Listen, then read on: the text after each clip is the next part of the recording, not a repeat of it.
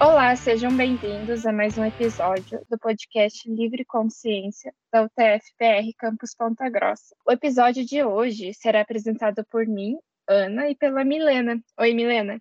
Oi, Ana. Hoje nós teremos mais um episódio da série UTFPR 30 anos. E para isso nós trouxemos como convidados o professor Hugo e o professor Guilherme, que são professores da UTFPR. E eles fazem parte da história do campus Ponta Grossa e vão contar suas trajetórias, os desafios e conquistas durante esses anos. Para começar nosso bate-papo, é, vocês poderiam se apresentar aos nossos ouvintes? É, boa tarde, agradeço imensamente o convite de estar participando aqui. Então, eu gostaria de, também de desejar um, uma boa tarde à Milena, à Ana, à Kelly, né, ao professor Hugo. Satisfação estar aqui com vocês. Bom, eu me chamo Guilherme, Guilherme Schneider. É, atualmente, eu sou da gestão, sou professor da, da UTFPR desde 2003, mas estou na gestão como pró-reitor adjunto de graduação na reitoria. É, fiz minha carreira acadêmica toda na UTFPR, fiz meu curso de engenharia, meu curso de mestrado, meu curso de doutorado, participei de projetos de pesquisa, etc.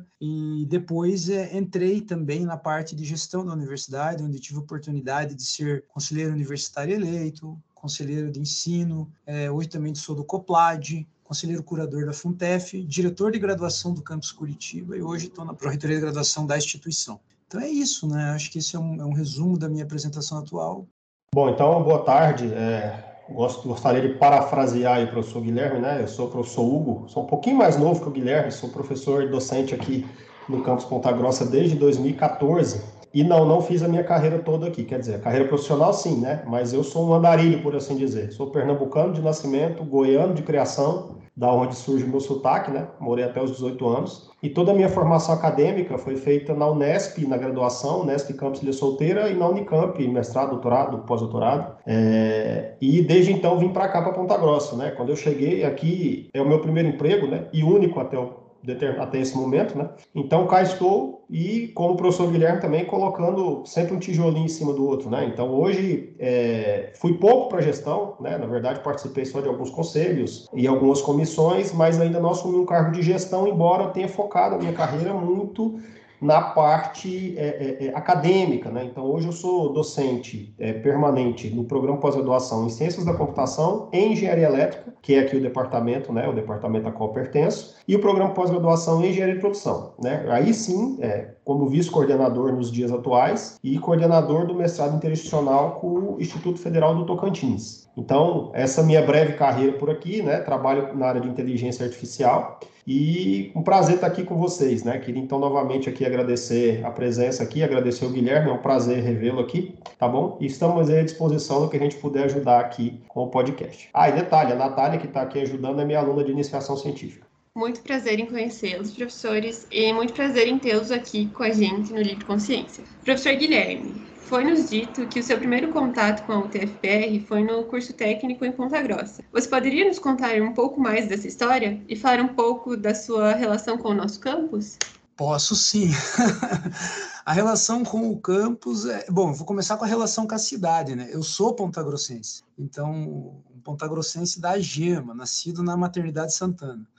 Então, minha relação com o município é de, é de berço, né? E, enfim, estudei, né? Eu vinha do ensino, a gente chamava aquela época de acho que ensino fundamental, ginásio, não lembro, quinta, oitava série. Então, saindo da oitava série, é, eu fui da segunda turma do curso técnico. A primeira turma foi de 1993, primeira turma dos cursos técnicos, e eu entrei na segunda turma em 1994. Na época existiam, era uma UNED, não se chamava de campus, porque nós não éramos universidade, nós éramos Cefet, né? E uh, eu tinha, fora Curitiba, tinha Ponta Grossa, Medianeira, Cornélio Procópio e Pato Branco, e eu tive a oportunidade de estar aí e fazer meus 15 anos de idade justamente quando o curso técnico tinha acabado de surgir. Eram três cursos técnicos, eletrônica, alimentos e mecânica, eram os três cursos que tinham nos três períodos. Então a escola ficava aberta o dia todo, né, de manhã, de tarde, de noite. Eu fui da segunda turma do técnico em eletrônica, guarda-pozinho azul, mecânica era verde, alimentos eram um amarelinho claro. Eu fui da, da segunda turma do técnico em eletrônica da manhã. 1994. A minha história, então, começou lá, gente, e uh, eu tenho, porque assim, a gente entra com 15 anos, mas na época o campus estava começando. Então, uh, existiam professores e professoras que hoje são colegas meus, né? Porque eles eram professores bem jovenzinhos também, né? O campus estava começando para dar aula no curso técnico, na época para ser professor do curso técnico, se eu não me engano, não só precisava ser graduado. Então tinha alguns colegas que terminaram sua graduação em engenharia e já entraram para ser os nossos professores. Estou falando isso para elas não ficarem bravos comigo, né? Porque Veja bem, hoje eu estou aqui na Pró-Reitoria e eu tenho professores aí do, do Departamento de Elétrica que hoje são meus colegas e foram minha, meus professores. Então, queria mandar um abraço aqui para a professora Virgínia, acho que é colega sua, Hugo, de, de departamento, o professor Sérgio Okida, hoje são colegas, mas foram meus professores de técnico. Aí temos é, professor Edson Jazinski, que também está aí, professor Antônio Carlos, o Tico, foi meu professor de educação física até antes do curso técnico, num outro colégio que eu estudava, e alguns professores que hoje estão até aqui em Curitiba, a professora Rosângela Winter, a professora Simone Acosta, professor Lino Trevisan, grande companheiro, professor Almir Correia, que já se aposentou, todos eles foram meus professores, então já deixo um baita abraço para eles aí, né? É, espero não ter esquecido de ninguém que... Ah, a professora Eliane, a professora Eliane de Física, eu não sei se ela se aposentou, mas também foi minha professora. Então deixo um baita abraço para todos esses colegas. É, bom, gente, no curso técnico, eu tive foi um divisor de águas na minha vida, né? Você vem de um ensino mais fundamental ali, onde você está aprendendo, tem aquela vida de escola mesmo, e o curso técnico deu aquele chá de maturidade, né? Então eu tinha que me virar um pouco mais, aprender a ser mais responsável, ter mais autonomia, mas a autonomia também implica em responsabilidade, então foi muito bacana. Digamos que eh, teve um processo de aceleração da maturidade no curso técnico. Era um, um momento muito diferente, né? não existia internet, computador era raríssimo, né? Não lembro nem se, a gente tinha na época, nas, nas, salas não tinha, mas não lembro nem se a gente tinha nos ambientes de, eh, no ambiente administrativo, acredito que não, acredito que era tudo no papel, se tivesse era um ou outro. Celular era uma coisa do futuro, né? De, de ficção científica, ninguém imaginava que nós estaríamos no mundo como hoje aqui. Então era uma época que a gente é, conversava mais naquela escadaria ali, sabe? Até que quando eu vou hoje para o campus, eu fico bem saudoso, assim, olhando a escadaria ali na frente. Era o lugar onde a gente sentava, como a gente diz, né, lagarteava, ficava ali curtindo o sol. Fiz muitas amizades, tenho amigos até hoje, amigos, amigas. Um momento muito bacana da minha vida de descobertas, enfim, bem interessante. E uh, também foi ali que eu comecei a ter a vocação para ser docente. Por quê? Porque o curso técnico ele forçava a gente fazer, principalmente na, na, disciplina de português, as palestras. Então você era obrigado, era uma tarefa lá, era uma das atividades que você tinha que desenvolver na disciplina, a você ter um tema e fazer uma palestra de 7, 10 minutos. Eu lembro que a primeira que eu fiz, eu praticamente decorei a palestra inteira de medo de dar branco e esquecer. Então foi um momento assim que aquilo foi me exercitando e foi me é, permitindo ter facilidade para falar em público, digamos assim. E ali foi, digamos, a mosquinha, né, de, da vontade de ser docente. Aí, depois que eu é, cheguei no terceiro ano, na época você não precisava terminar o técnico, integralizar, como a gente fala, para você concluir o ensino médio. Eu tinha o ensino médio concluído e não existia engenharia no Cefet Ponta Grossa e nem nos outros Cefetes dos outros campos, só em Curitiba. Existia quatro engenharias. E eu prestei o vestibular e passei. Então, eu acabei tendo que largar o curso técnico aí, com ensino médio completo, mas não com ele concluso, para vir para Curitiba fazer a minha engenharia. E daquele momento em diante eu demorei muito para retornar no campus Ponta Grossa, né? Porque daí a minha vida veio para cá, enfim, mudança, uh, vim morar sozinho, tudo aquilo. O fato é que depois de enfrentar uma engenharia também, que era um curso também, digamos assim, pesado de conteúdo, o curso técnico me deu uma bagagem muito grande para isso, né? Ah, na época foi, foi um momento onde a gente aprendeu a usar tecnologia. Sabe qual era a tecnologia? Calculadora Cássio. Então você comprava uma calculadora Cássio, ela vinha com um manualzinho assim, e você, você lia aquele manual, ele era em inglês, né? E você lia aquele manual para você aprender a fazer algumas coisas na calculadora, além de simplesmente as quatro operações.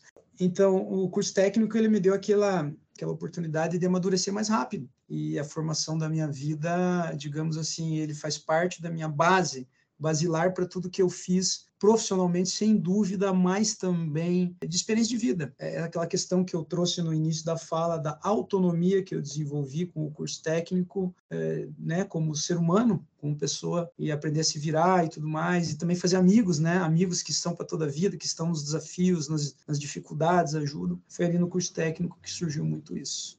É muito legal saber toda a, a sua história e pelo menos uma partezinha dela, professor.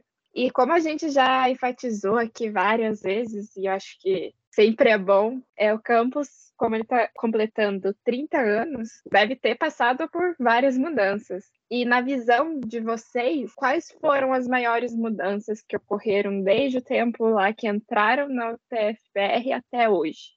Bom, eu acho que o Guilherme vai poder falar muito mais do que eu, né? Porque ele acompanhou o nascimento aqui do campus, né? Não lá do comecinho, né, Guilherme? Com, com todo respeito.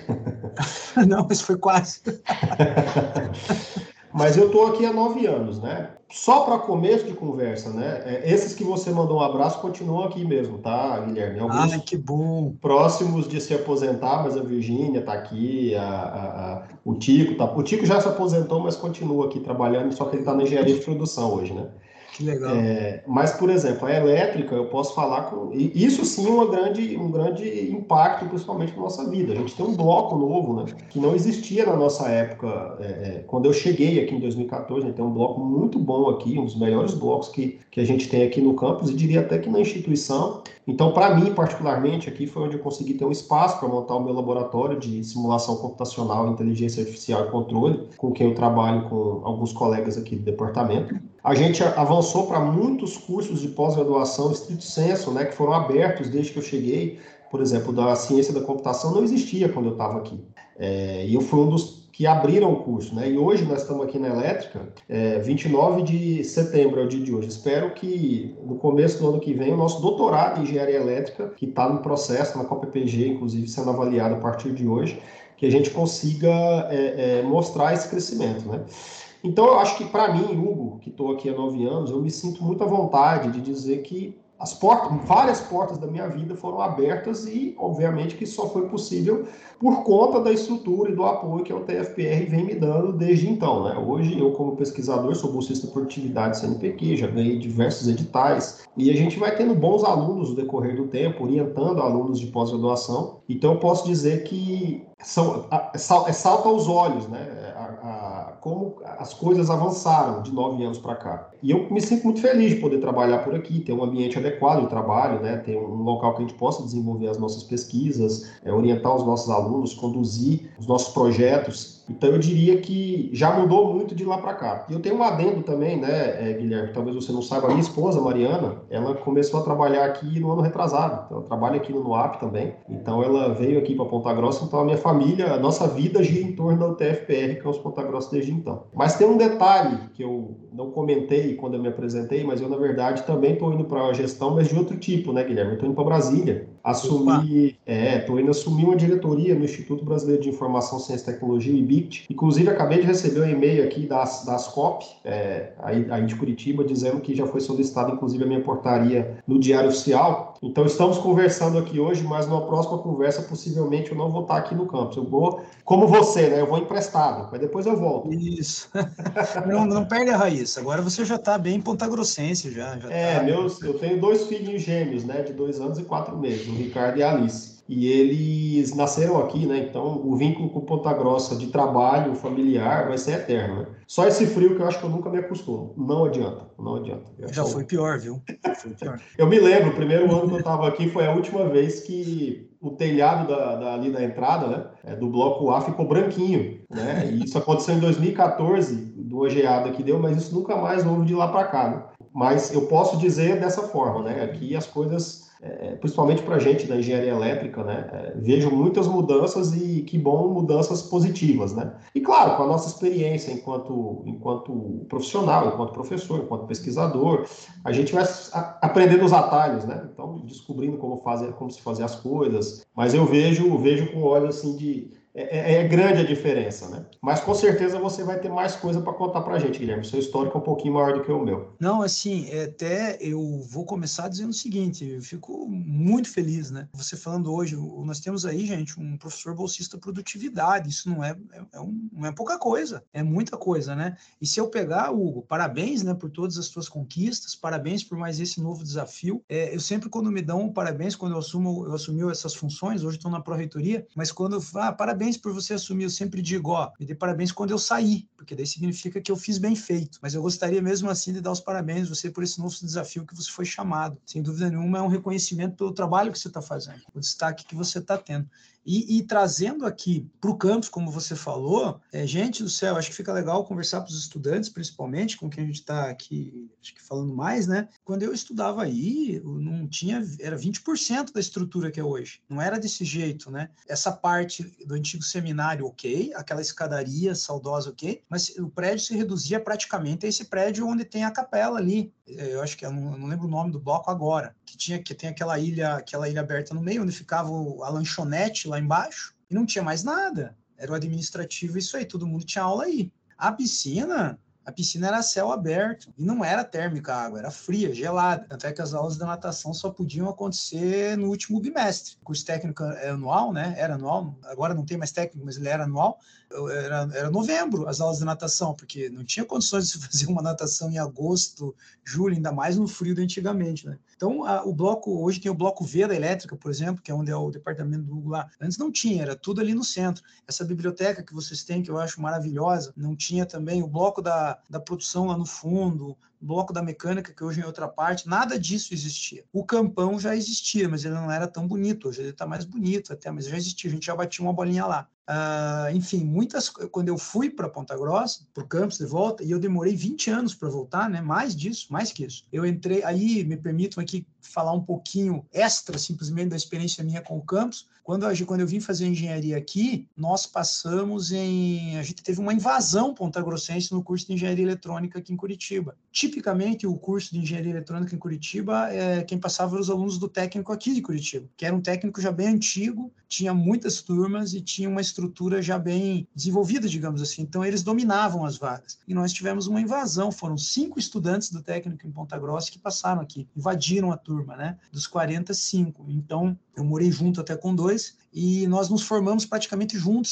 cinco, seis anos depois. Na nossa formatura de engenharia aqui, o professor Kovaleski e o ex-ministro e ex-deputado federal Afonso Camargo, que foi o, padrinho do campus Ponta Grossa, veio na nossa formatura especificamente homenagear esses cinco formandos. Até vou tomar liberdade de falar o nome deles aqui, eu acho que é um registro importante, além de mim, que é que sou Guilherme Schneider, Silvio Calisto, que hoje é empresário, Ricardo Andriani, que hoje é empresário também, Leonardo Rubira, faz tempo que eu não vejo, mas já deixo um abraço, e em memória, uma pessoa que foi muito conhecida no campus é, Ponta Grossa, no curso técnico, Carlos Daniel Fontana, o CD, né? Ele já nos deixou, né? Falecido, faleceu há pouco tempo. Mas esses são as cinco pessoas que se formaram junto e foram homenageados aqui na formatura, tanto o professor Kovaleski, na época diretor, como o patrono do, do campus, o ex-ministro Afonso Camargo, ex-deputado federal. Então a gente teve uma, uma história de mudança. E depois é, eu entrei como professor em Curitiba já, né? É, como eu brinco agora, eu sou nascido em Ponta Grossa, sou pontagrossense, mas também sou já bastante curitibano. Minhas filhas já nasceram aqui, eu tenho duas filhas, né? A Natália de 11 anos e a Lavínia de 6 anos. Elas já nasceram aqui, né?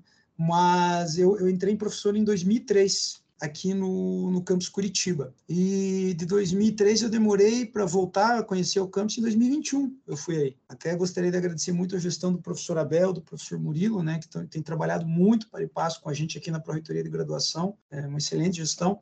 Eu demorei, então, quase praticamente 20 anos para voltar para o campus. Então o choque foi grande. O choque né, dessa estrutura que eu conhecia do curso técnico para a estrutura que eu vejo hoje. O campus é, ma é maravilhoso. Eu acho assim, o campus, não estou fazendo aqui média com vocês, o campo, eu conheço os 13 campos, eu acho o campus assim mais bonito do ponto de vista estrutura, assim, sabe?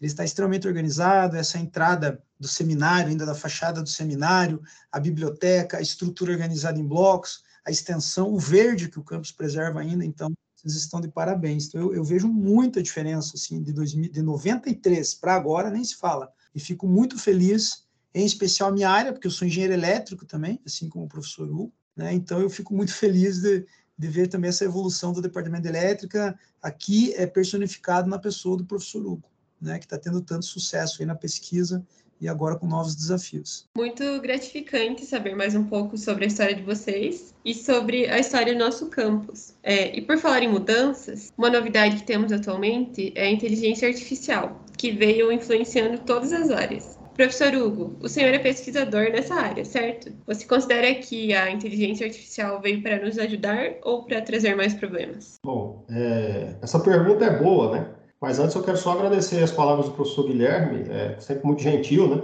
É, e é isso mesmo, Guilherme. Vamos ver quando a gente voltar, né? É, mas o trabalho está sendo bem feito, sim. Quanto a isso, fique tranquilo, né? E não vou demorar a estar aqui de volta. Mas quanto a isso, é, é, o que acontece é que criou-se, de fato, um grande mito a respeito da inteligência artificial por causa do chat GPT, né? Então, o pessoal hoje mistura o que são as coisas, né? Eu gosto, na verdade, de separar é, que eu entendo por inteligência artificial do que de fato é, é o que é inteligência computacional, mas que os dois termos meio que viraram sinônimos hoje em dia. De fato, o que a gente discute sobre inteligência artificial não é a Skynet lá do Exterminador do Futuro, não é a Matrix, nós não estamos discutindo isso agora, né? Embora o chat GPT tenha dado um pouco essa, essa impressão de que nós estamos discutindo isso. Mas, de fato, essa área é uma área que cria é, algoritmos, né? É, modelos computacionais para resolver problemas do mundo real. Nós não estamos aqui criando um cérebro eletrônico que vai pensar, que vai é, trazer perigo para a sociedade e tal. Não,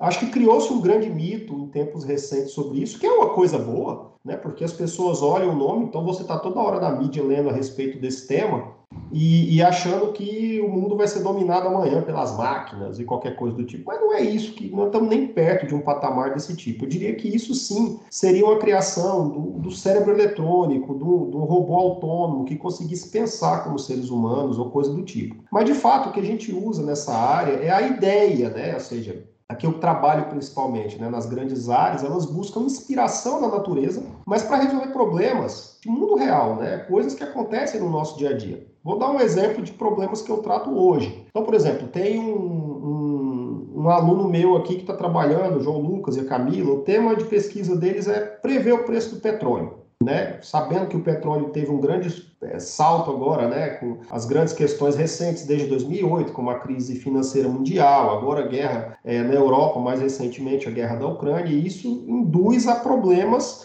é, em custos de commodities pelo mundo. Pandemia, então, nem se fala. Então, só para dar um exemplo, a gente usa um modelo computacional chamado rede neural artificial, que a inspiração né, para a criação desses modelos vem do, do, da forma como os neurônios se comunicam, né? Do, do, como os neurônios dentro do sistema nervoso dos organismos superiores é, se comunicam e passam informação para frente. Mas isso é uma forma da gente tirar inspiração, inspiração e a partir disso criar modelos, muitas vezes matemáticos, para resolver um problema como tentar adivinhar, entre aspas, né? A etapa de previsão, ela tenta descobrir o futuro, né? Saber o que vai acontecer, por exemplo, amanhã. Então, para prever o preço do petróleo, outro trabalho que a gente acabou de fazer, prever, por exemplo, o preço do açúcar, né, que é uma commodity importante aí no mundo, se faz por meio dessas coisas, né? Você pode utilizar esses modelos. Mas isso não significa, né, professor é, é, Guilherme, que a Skynet está tomando conta da gente amanhã, né? Por que, que o chat GPT assustou tanto? Porque, de fato, ele é um modelo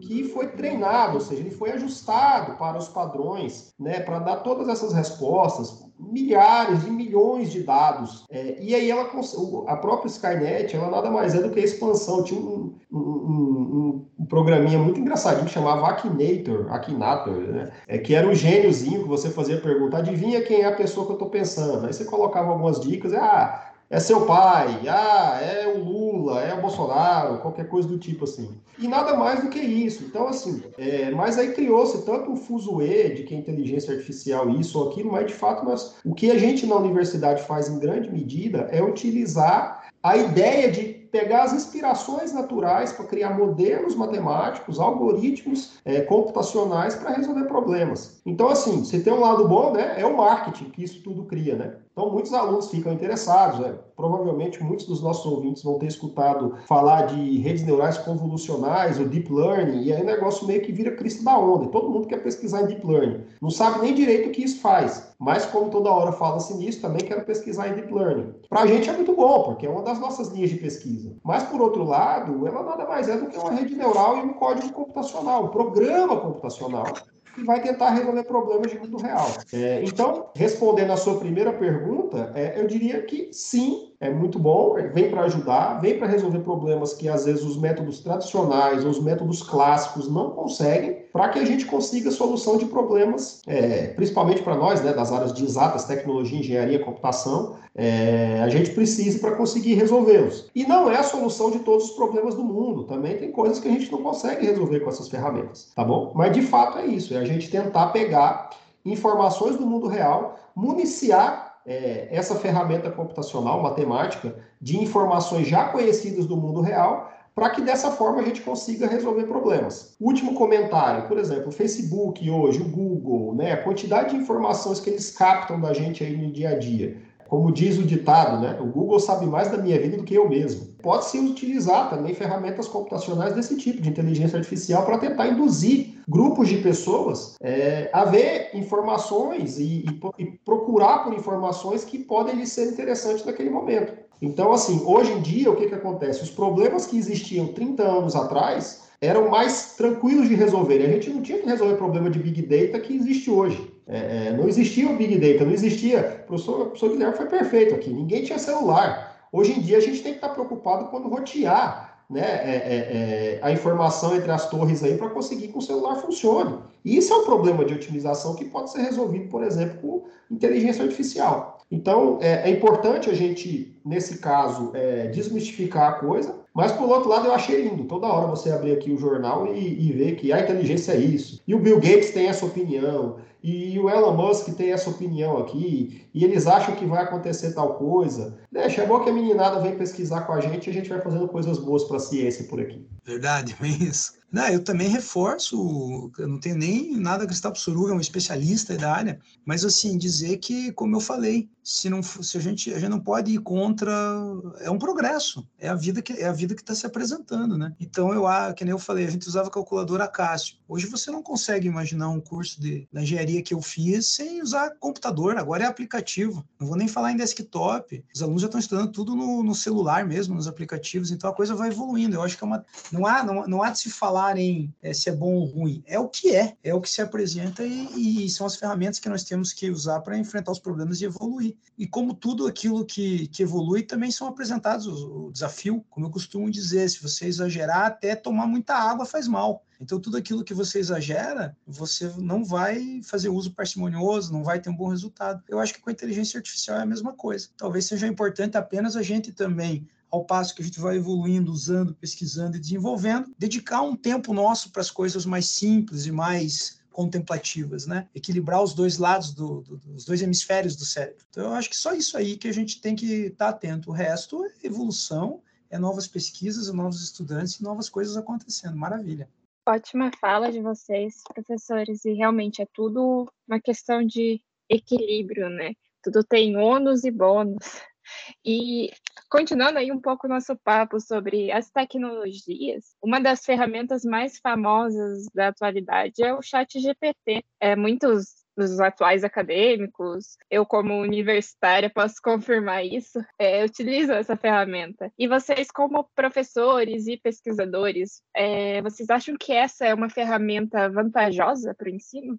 Eu vou na linha do que o professor Guilherme acabou de dizer. Eu acho que o mundo é o que ele é. Né? É, tudo que vier para facilitar é, vai ser muito bom. Eu tenho uma pequeníssima crítica aos dias atuais. Eu, infelizmente, eu tenho notado que o nível da escrita, principalmente dos alunos, não sei se por conta das redes sociais, né? Muita gente ainda não gosta mais de ler o livro. não sei se hoje está pior, está melhor. Eu posso dizer a respeito do que eu vejo, né? É, é bom, pode ser uma ferramenta de auxílio. É, nada que venha facilitar, a gente pode ser contra. Inclusive, não sou só eu, existem vários e vários e vários e vários colegas professores que, de vez em quando, eu uso o chat GPT aqui para tentar tirar alguma informação né, que é rápido. Né? Ele, ele, ele capta informações aí da internet e nos passa, às vezes pode ser bem bacana. Né? É, por outro lado, de fato, é, não necessariamente é, é, é, a gente tem que achar ruim que isso aconteça. Não, a tecnologia avança e tudo que puder nos ajudar é, vai ser importante. Mas eu tenho, a minha preocupação maior é a gente passar da fase de que as pessoas acham que você não precisa mais ler, não precisa mais escrever e basta rodar o chat GPT que ele vai te dar tudo pronto. Eu acredito que não vai demorar muito, aliás, já até escutei que existem ferramentas que captam textos criados pelo chat GPT, se você quiser usar no seu TCC não vai poder, porque a ferramenta vai conseguir detectar se foi feito por lá ou não. Mas como um, um, uma central de tirar dúvidas, como a gente pode citar, por exemplo, o Wikipedia. O Wikipedia serve para a gente tirar dúvidas rápidas, assim, embora não seja academicamente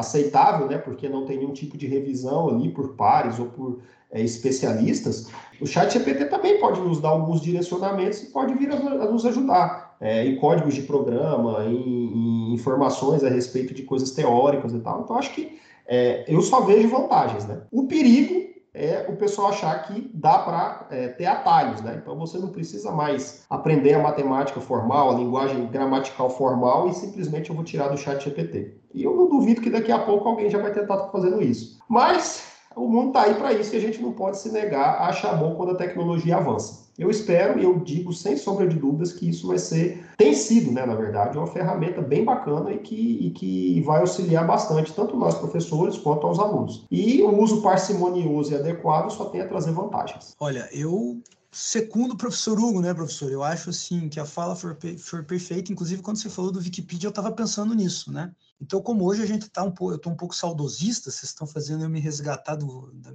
história do técnico, eu vou, vou complementar o que o professor Hugo falou dizendo o seguinte: quando eu fiz curso técnico, não existia internet. Não vou nem falar de celular, esquece, não tinha internet. Aí, quando eu entrei na engenharia aqui, a gente tinha o que a gente chamava, lembra, professor Hugo, de rede de escada? Não sei se você chegou a pegar isso, deve ser mais novo que eu. Não, peguei, peguei, rede de escada, o molde lá, lembro. Então, então, galera, eu, por que, que eu vou falar isso? Porque vocês são de uma geração, como eu brinco, né, já nasceram com, com celular, né? Então, a dificuldade que você tinha de ter o acesso transformava a internet naquele momento num mundo de, de acesso à informação, vou dizer um termo assim, precisa. Então, o que, que a, gente, a, internet tinha? Era muito difícil você achar o que você procurava, era o contrário do que é hoje. Né? Eu lembro do Alta Vista, lembra os buscadores? Alta Vista, Buscapé, o Yahoo depois, não era o Google como é hoje. E tudo que você procurava lá era difícil, você tinha que saber pesquisar, saber o que perguntar e o que você achava era quase preciso, certo e correto. Com a popularização, aconteceu o contrário. Aí veio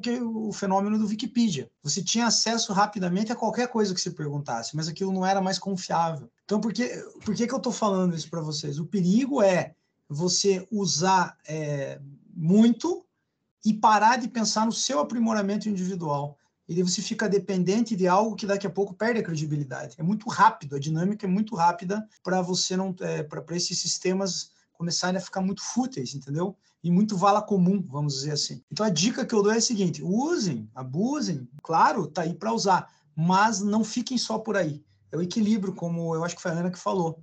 É o equilíbrio é, se você tomar muita água vai fazer mal, se você comer muita verdura só vai fazer mal. É aquilo, você tem que equilibrar. E na tecnologia eu acho que é a mesma coisa. Eu vou dar uma, um conselho, como eu te falo, o professor aqui dando um conselho. Não usem e abusem, mas não fiquem só nisso. Se permitam ler, se permitam usar as bases seguras, se permitam. É, o conhecimento de verdade ele não vem fácil ele vai ser sofrido, doloroso, é um caminho mais difícil. Então, vão por esse lado e usem a ferramenta para a praticidade do dia a dia. Né? Usem como complementar, tal, mas não fiquem só nisso, porque senão lá na frente, a hora que ela deixar de ser algo bom, a hora que ela entrar na vala comum e ser substituída por outra, vocês vão estar dependentes de algo que já não é mais um chão seguro.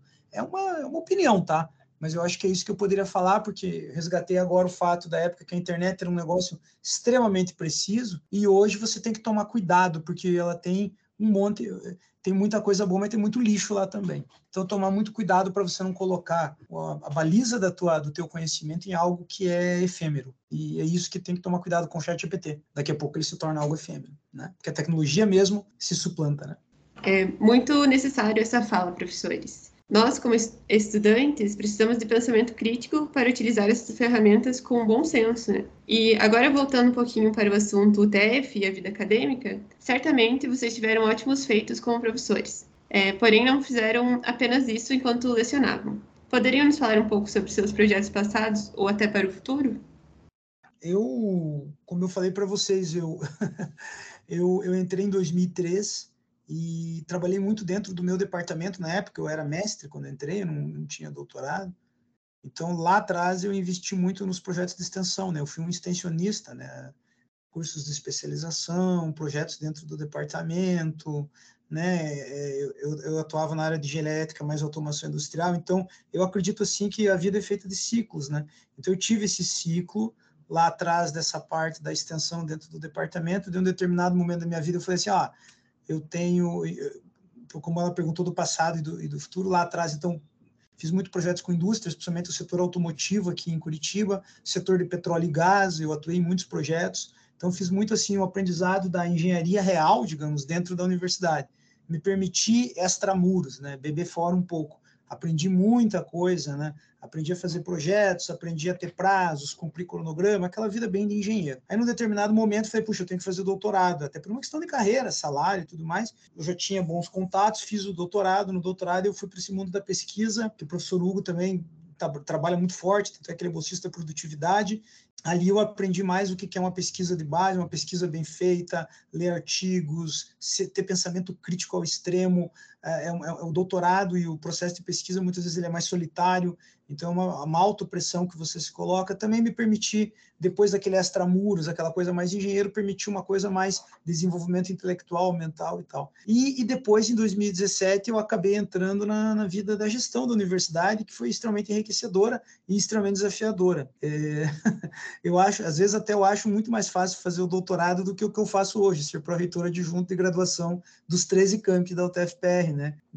Não só de Ponta Grossa e Curitiba, mas dos outros 11 campi também. Então, é, em 2018 eu virei conselheiro universitário, conselheiro de ensino, conselheiro curador da fundação, hoje COPLAD, diretor de graduação do Campus Curitiba, de grade do Campus Curitiba, que tem 11 mil alunos, 10 mil na graduação. Então, assim, essa responsabilidade de o que você faz impactar a vida dos outros também me permitiu um outro nível de conhecimento. Então, eu acho que esses ciclos, eles estão, é tudo, tudo que eu fiz dentro da universidade, desde ser aluno, depois me dedicar a um desenvolvimento na sequência da minha engenharia, né, dentro do departamento, depois ser pesquisador e agora poder retornar para a instituição que me foi formou. Hoje, hoje as minhas horas de trabalho são todas para a universidade. Eu não estou ministrando aulas, eu não estou em programa de pesquisa, eu estou full time pró-reitora junta de graduação, porque não há como ser diferente. Estou em várias comissões, então a minha visão institucional e a responsabilidade do, do, impacto do que eu ajudo aqui a fazer, ajudo a decidir, impactar a vida de todos vocês, dos alunos, nem se fala, né? Muita responsabilidade, é algo é, desafiador e gratificante. Então eu sou, na verdade, grato à oportunidade que eu estou tendo agora de poder estar tá fazendo algo que retorne para a vida dos cursos, para a vida dos estudantes, né? A gente sabe que às vezes a gente erra, nem tudo a gente acerta, mas a gente está tentando sempre fazer o melhor. Então, aquilo que eu sempre pensei de universidade, hoje eu estou tendo a oportunidade de dar minha opinião, de fazer a minha contribuição. E esse é o grande desafio que eu estou aqui. Inclusive, estou aqui sendo convidado justamente porque assumi essa função, né? Ah, um egresso do curso técnico em eletrônica do campus do Cefet Ponta Grossa, hoje está trabalhando na Pró-Reitoria de Graduação da UTFPR. Então, eu acho que vocês perguntaram os projetos. Uh, não sei dizer, eu, eu, eu não, eu não eu procuro assim metas pessoais eu desenvolvo mas as metas profissionais da universidade é tão rica que eu procuro não não colocar assim eu tenho metas mais de médio prazo curto médio prazo né? então quando eu entrei na gestão da pró-reitoria da graduação eu tinha junto com toda a equipe junto com o pró-reitor junto com o reitor metas para a gente desenvolver, é elas que eu tenho hoje para na, na, função que eu estou hoje, gente. Sexta-feira que vem é uma eternidade. Então, sexta-feira que vem já é uma meta de talvez médio prazo para muitas ações que eu estou fazendo. E eu me permito estar tá imerso nisso porque é uma baita experiência que com certeza eu vou levar para a vida toda, de responsabilidade e também poder passar um dia isso para outros, né? Que, que vocês, estudantes, um dia também teve nas funções que eu, que eu tive a oportunidade de assumir, nas coisas que eu tive a oportunidade de fazer pela universidade, e possam estar tá aqui falando para outros estudantes daqui 20 anos, né? É isso que eu desejo, tá? É mais ou menos isso. Difícil dizer assim uma meta, um projeto definido no que eu estou fazendo hoje, que é tão assim, são tantas questões que surgem, algumas questões que eu nem imagino vão surgir daqui a pouco. Enfim, eu acho que eu estou aceitando o desafio, sabe? Eu estou entrando, permitindo a imersão, permitindo conhecer pessoas, permitindo dar esse apoio, e é, é, é assim que eu estou tocando. Desejo que no futuro vocês estejam assim também, né? Podendo ter a oportunidade de falar para outros que um dia vocês estejam guiando, vamos dizer assim. Bom, gente, em termos profissionais, eu meio que já dei um spoiler aqui, né? Então, a gente tem dois caminhos básicos aqui que eu enxergo no curto prazo aqui, na verdade, curtíssimo prazo no meu caso, né?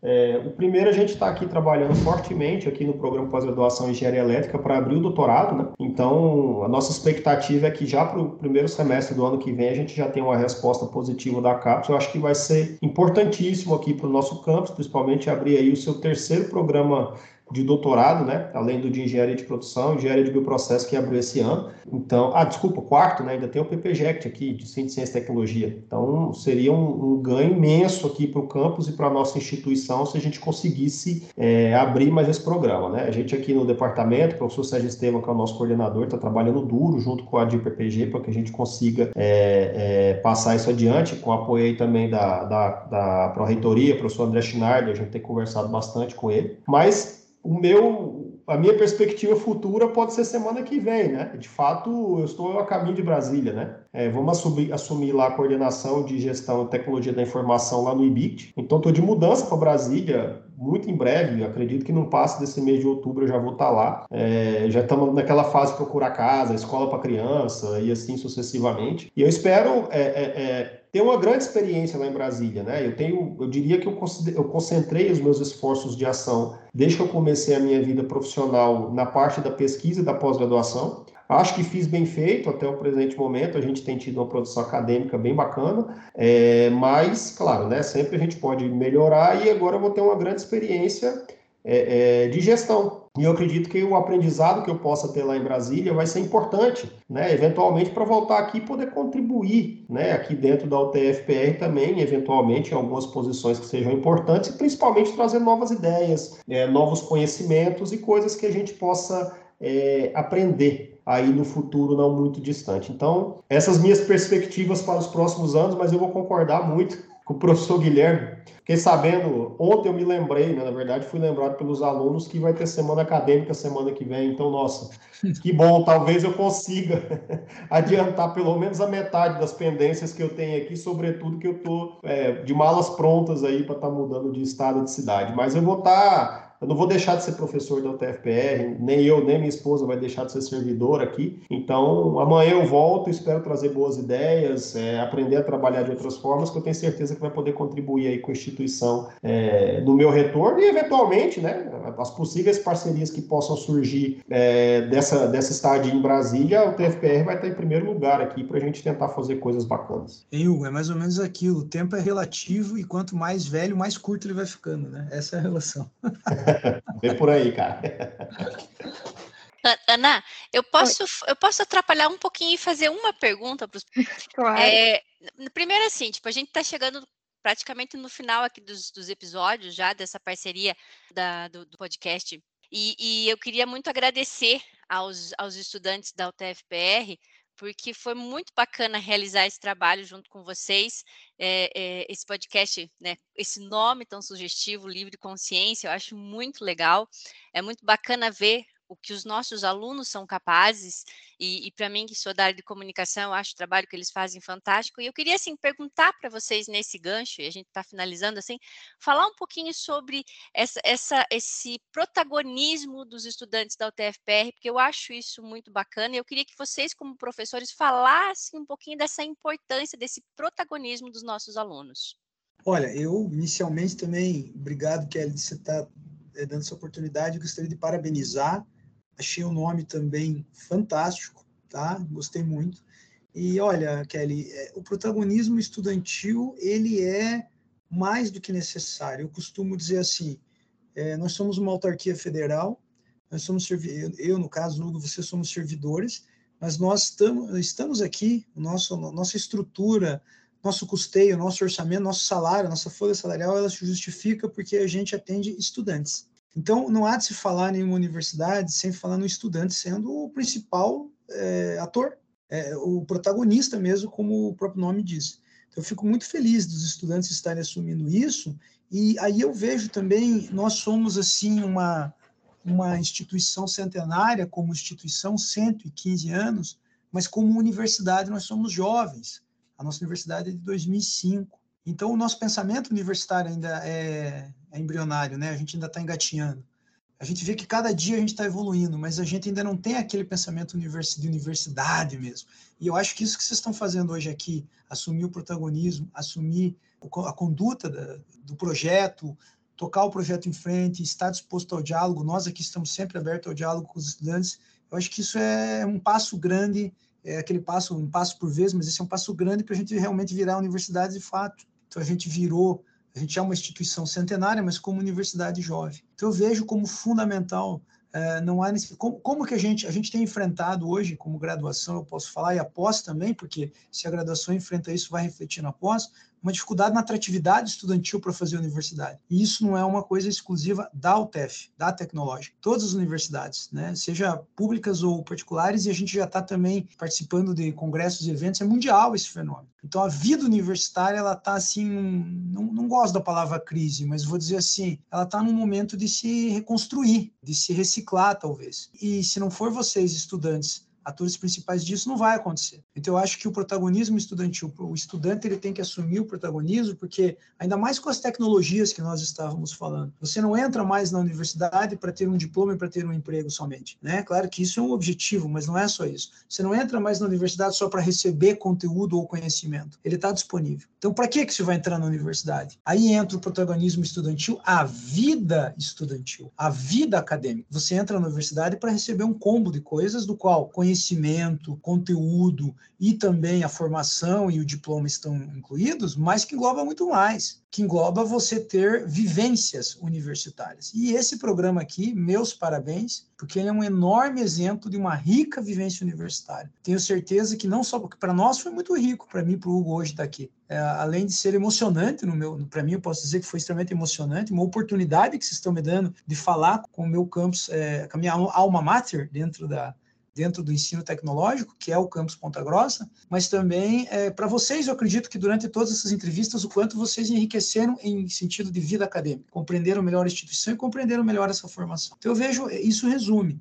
A sequência da universidade, ela depende do estudante, da vida estudantil e do protagonismo estudantil para dizer que ele está aqui muito mais do que simplesmente para ter diploma e receber conteúdo, mas para ter essa vivência, essa formação, essa imersão. Então, é mais ou menos o que eu consigo resumir de tudo isso que eu tenho visto, principalmente nos últimos tempos aqui na, na Pró-Reitoria, que eu estou tendo a oportunidade de observar mais amplo né, esse, esse aspecto.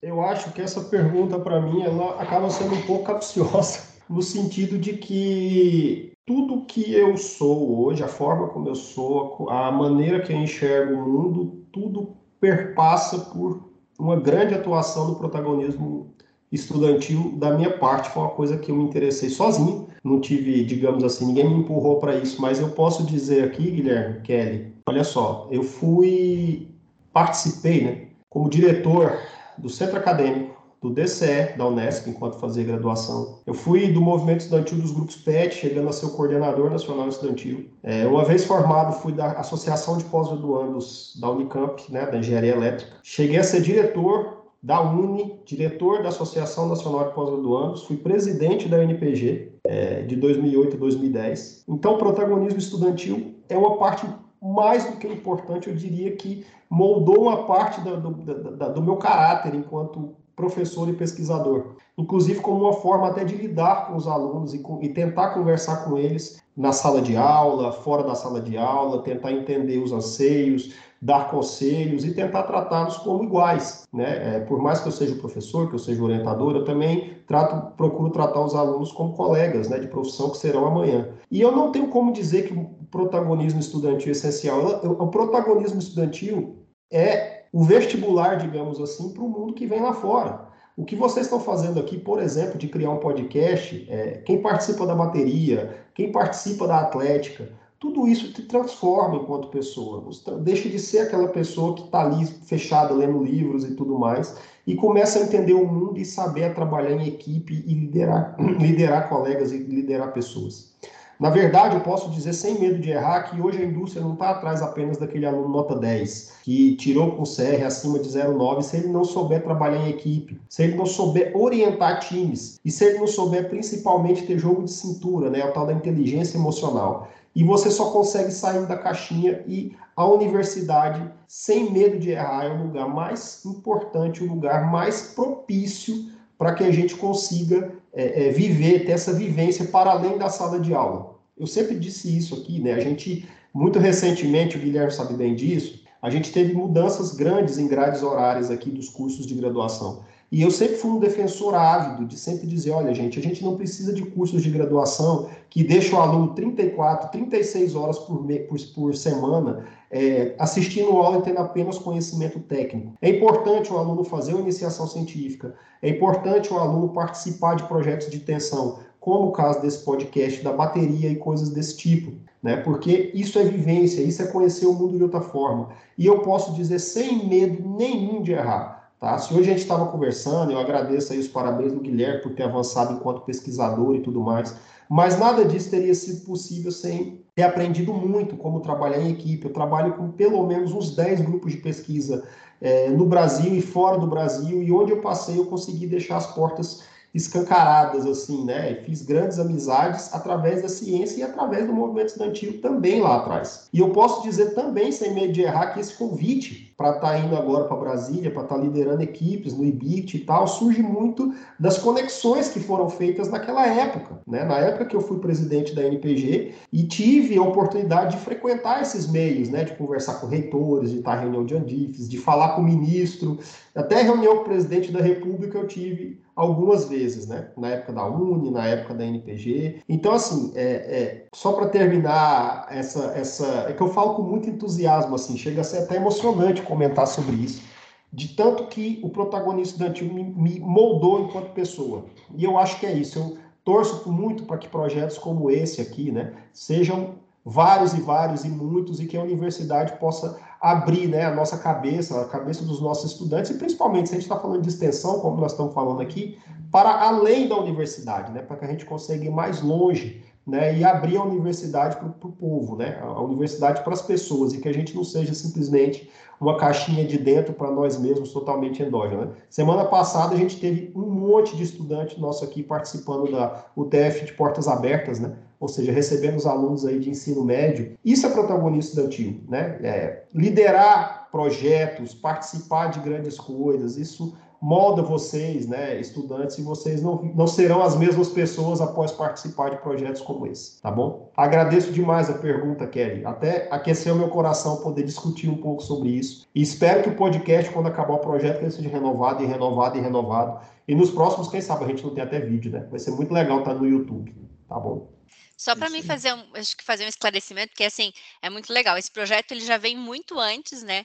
É, até as meninas podem falar aí, eles têm professores que estão por trás do projeto, e a Ascom ela só aproveitou e fez um convite, e eles aceitaram muito carinhosamente para que a gente, junto, Ascom e o podcast Livre Consciência, contasse essa história dos 30 anos. E esse registro é realmente muito importante, e é por isso que eu gosto muito de enaltecer o trabalho dos nossos, dos nossos acadêmicos, porque ele é muito, realmente muito bonito.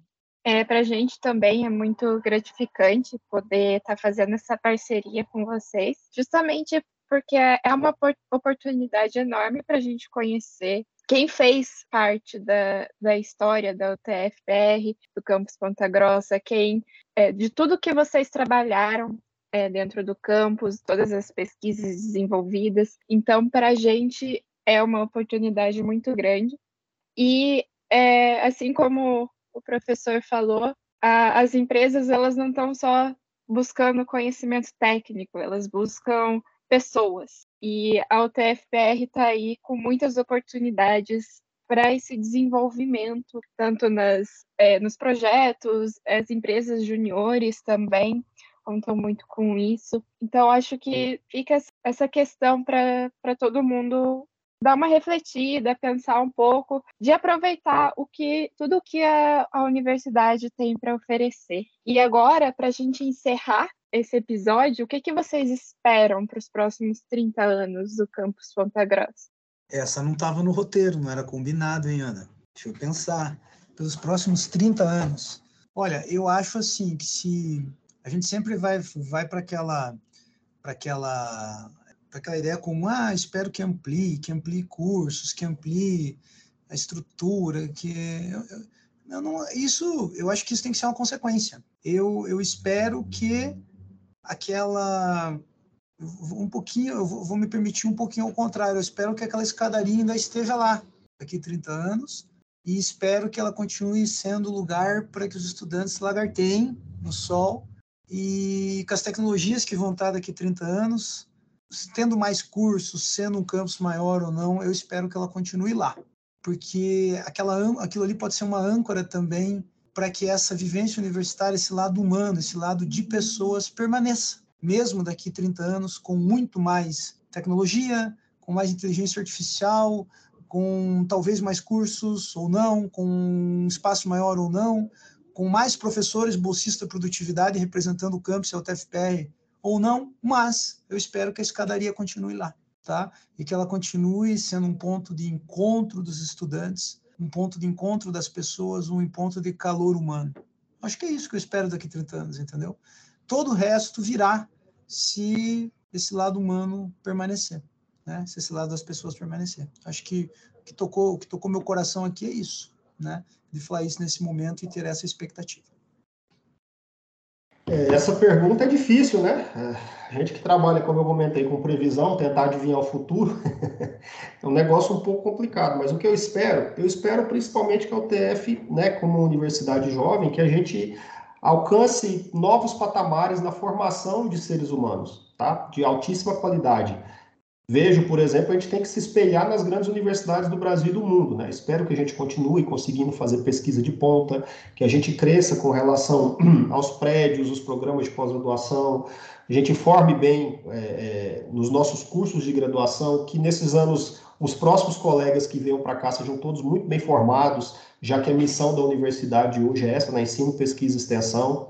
Então, eu vejo a gente crescendo, eu vejo a gente formando gente boa. Hoje nós já temos vários e vários, centenas de ex-alunos nossos ocupando posições muito importantes aí dentro né, da indústria, dentro aí da, da, da própria, das próprias direções aí da, da, do serviço público. Então, acho que a nossa missão é continuar avançando. Acho que se a gente pegar 10 anos atrás, eu acho que a gente, né, 9, 10 anos atrás, que foi o período que eu cheguei aqui, eu já vejo a UTFPR como um, um lugar muito diferente, né?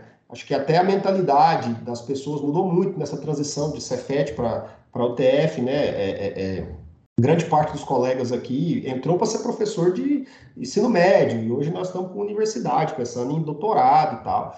Então, acho que nós, nessa mudança de, de, de, de, de dinâmica, nessa mudança de missão da nossa própria instituição, eu vejo que a gente tende muito a amadurecer, né? E amadurecer é isso, é a gente formar cada vez gente, porque é a nossa missão zero aqui, né? Formar recursos humanos de altíssima qualidade, né, para o Brasil principalmente, para que a gente possa retroalimentar o nosso sistema e que a gente tenha boas pessoas formadas do ponto de vista técnico, mas também do ponto de vista humano, e que essas pessoas possam aí ajudar a construir o Brasil, que seja um país mais justo, mais igualitário, né, que é isso que a gente, na verdade, deseja, né, para o mundo, as pessoas tenham condições de viver suas vidas com dignidade cada vez melhor, né. Então, espero que o TFPR continue tendo esse papel relevante aí no estado do Paraná, mas claro, no Brasil e com certeza também no mundo. Espero que a gente consiga suprir todas essas expectativas e ainda ir além de todas elas. Bom, chegamos ao final da entrevista com o professor Hugo e com o professor Guilherme. Muito obrigada pela participação e pela disponibilidade de participar desse episódio. Se vocês quiserem, podem ficar à vontade para dar uma palavrinha final para os nossos ouvintes. Ah, só gostaria de novamente agradecer a oportunidade que vocês estão me dando, né, de poder dialogar com os alunos do campus da onde eu me formei, como eu já falei aqui antes no podcast. Então, é um deixar um grande beijo, um grande abraço para todo mundo do campus Ponta Grossa. Quando eu retornei, eu fiquei muito feliz de ver o desenvolvimento e evolução do campus e agora mais feliz ainda de ver a evolução das pessoas do campus representado nesse podcast, né? Livre com ciência. Parabéns pelo nome e grande beijo, um grande abraço para todo mundo e muito obrigado pela oportunidade, sendo bem sucinto. O recado final é só esse, né, gente? O TFPR hoje é minha vida, né? É, então, eu posso agradecer aí demais, é, primeiramente, a, a oportunidade de poder estar aqui falando, parabenizar a iniciativa e, e acima de tudo, mandar aqui um abraço para o pessoal, para os nossos ouvintes e que a gente consiga, assim, né, fazer um país melhor daqui para frente, né, uma universidade cada vez melhor e que essa ideia, né, que essa que essas possibilidades aqui, que esses projetos continuem. Meu muito, muito obrigado aí e um prazer estar aqui com o professor Guilherme. Obrigado aí para o pessoal aí das ASCOM. Eu queria só rapidinho também agradecer ao Guilherme, ao professor Guilherme, ao professor Hugo, e agradecer também a Milena, a Ana e a todo mundo que, que hoje representam né, o podcast Livre Consciência aqui nesse episódio, mas agradecer a todos que é, a gente está chegando aí, esse seria o nosso penúltimo episódio, né? Então a gente está chegando ao fim. Agradecer mesmo vocês por abraçarem essa ideia da Ascom e ajudarem a gente nessa divulgação e aguardar, de certa forma, um pouquinho da história do nosso campus. Obrigado mesmo, meninas. A gente que agradece, representando aqui o Livre Consciência, pela oportunidade dessa parceria. E estamos encerrando o episódio de hoje do Livre Consciência. Lembramos que os episódios estarão disponíveis em nossa página no Spotify, Deezer e Apple Podcast. E também vocês conseguem nos acompanhar através do nosso Instagram, arroba Livre Consciência. E até a próxima!